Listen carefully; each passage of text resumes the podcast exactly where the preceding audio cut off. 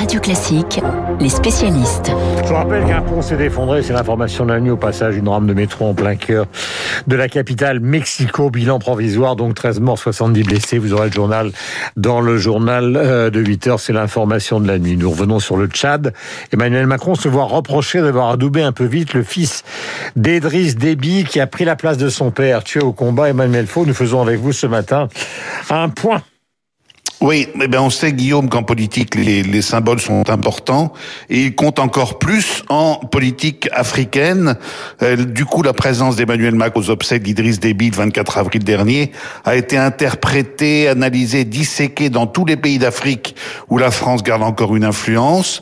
Si le geste amical d'aller saluer la dépouille du défunt président N'Djamena pouvait se justifier, en revanche, l'empressement du président français à sauter dans un avion pour rencontrer le fils Idriss Déby, général de 37 ans, autoproclamé nouveau président trois jours plus tôt, a été perçu comme un adoubement irréfléchi, ce qui a suscité des interrogations et de la colère.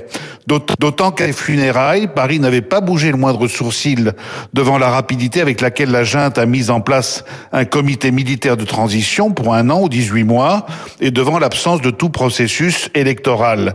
Alors l'Élysée rappelle bien sûr qu'Emmanuel Macron a pour priorité absolue d'éviter la déstabilisation du Tchad, qui pourrait avoir des conséquences sur le fonctionnement de la force Barkhane et entraver la lutte contre les djihadistes dans le Sahel. Mais la France, qui il y a 30 ans déjà avait laissé Idriss Déby s'installer au pouvoir à la faveur d'un coup d'État, a paru donner son feu vert à un nouveau coup de force. Et cette attitude a été jugée euh, sévèrement, non seulement par l'opposition tchadienne, mais dans toute une partie de l'Afrique où l'on attend encore des dirigeants français qu'ils encouragent la démocratie. Finalement, la France a bien pris ses distances avec le régime euh, tchadien. Oui, c'est vrai, mais elle l'a fait avec un train de retard. Il a fallu attendre la répression des manifestations de rebelles qui ont fait une dizaine de morts le 27 avril pour que le président Macron exprime une condamnation et précise dans la foulée que la France défend au Tchad une transition démocratique.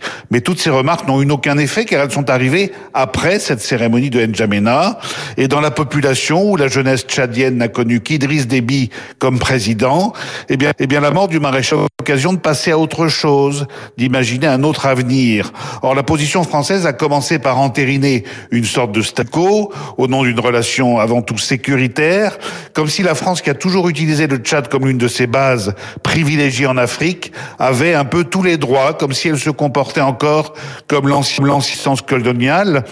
Au fond, Guillaume, ce nouvel épisode tchadien illustre toute la difficulté pour la France à changer son logiciel en matière de politique africaine et à en finir vraiment avec la fameuse France-Afrique. Il est 7h44, vous allez l'entendre euh, Emmanuel Faux donc sur la situation au Tchad. Nous allons changer totalement de registre, parler divorce, mais divorce euh, concernant évidemment l'un des personnages les plus puissants de la planète puisqu'il s'agit de Bill Gates, fondateur de Microsoft et surtout fondateur aussi d'une fondation qui est la plus grosse fondation du monde. Son épouse Melinda donc travaille avec lui dans un communiqué extrêmement circonstancié. Ils ont expliqué qu'ils continueraient à travailler ensemble. Mais Bill Gates n'est pas n'importe qui. Ah non non non. Mais d'ailleurs c'est ce qui est étonnant. Vous savez, on a eu le, divorce euh, Jeff euh, de Jeff Bezos et de son épouse Mackenzie. Voilà, il y a quelques mois de, cela. Euh, bon sur des sur fond d'infidélité de Jeff Bezos à l'égard de, de, son épouse bafouée. on avait surtout commenté le partage de la fortune. Là, ce qui est étonnant, c'est que visiblement, c'est une décision prise ensemble. Hein. Le communiqué de Bill Gates fait état de longues discussions, d'une longue réflexion entre Bill et Melinda. Ils ont travaillé sur leur relation. Bref, ça ne marchait plus. Mais ils ont quand même une œuvre à défendre. Vous avez raison. La fondation Gates, ça fait 20 ans qu'elle existe.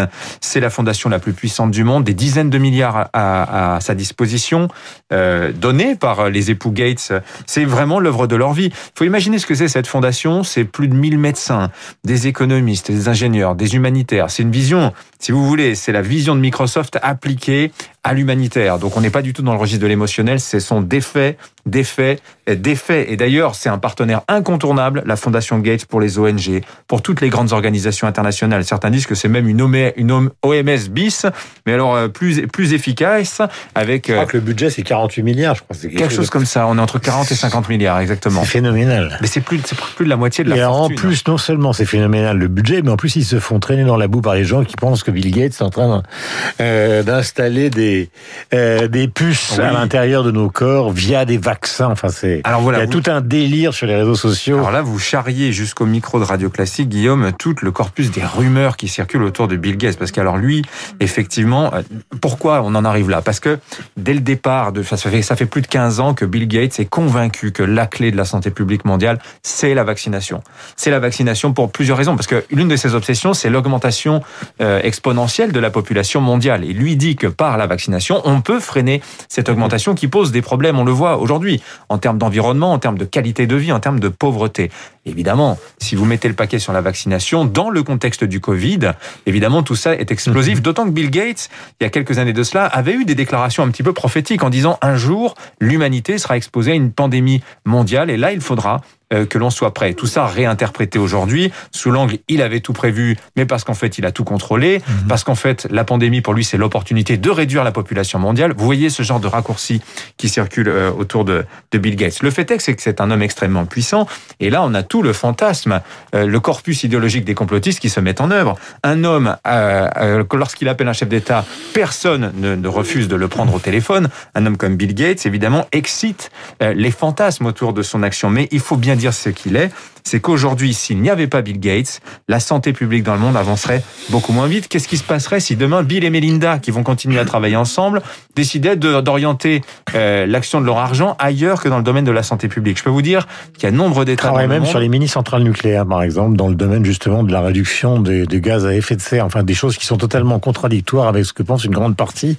Oui. euh, de ceux qui font la morale actuellement. Vous avez raison. En fait, euh, ce sont des gens qui ont qui pensent que par le progrès, l'humanité peut progresser et s'ils mettent leur fortune à cela. Disons, ajoutons aussi que Warren Buffett, dont on parlait tout à l'heure, 90 ans, ben, c'est aussi un des bailleurs de fonds importants de la fondation Bill et Melinda Gates. Voilà, j'ai un ami qui m'a dit Bill Gates avait une conversation assez limitée. Mais enfin, ça, je vous le dirai. On raconterait ça un autre jour. Il est 7h48. Voici pour ce divorce, voici pour cette fondation extraordinaire. Et voici Renaud Blanc qui lui a une conversation.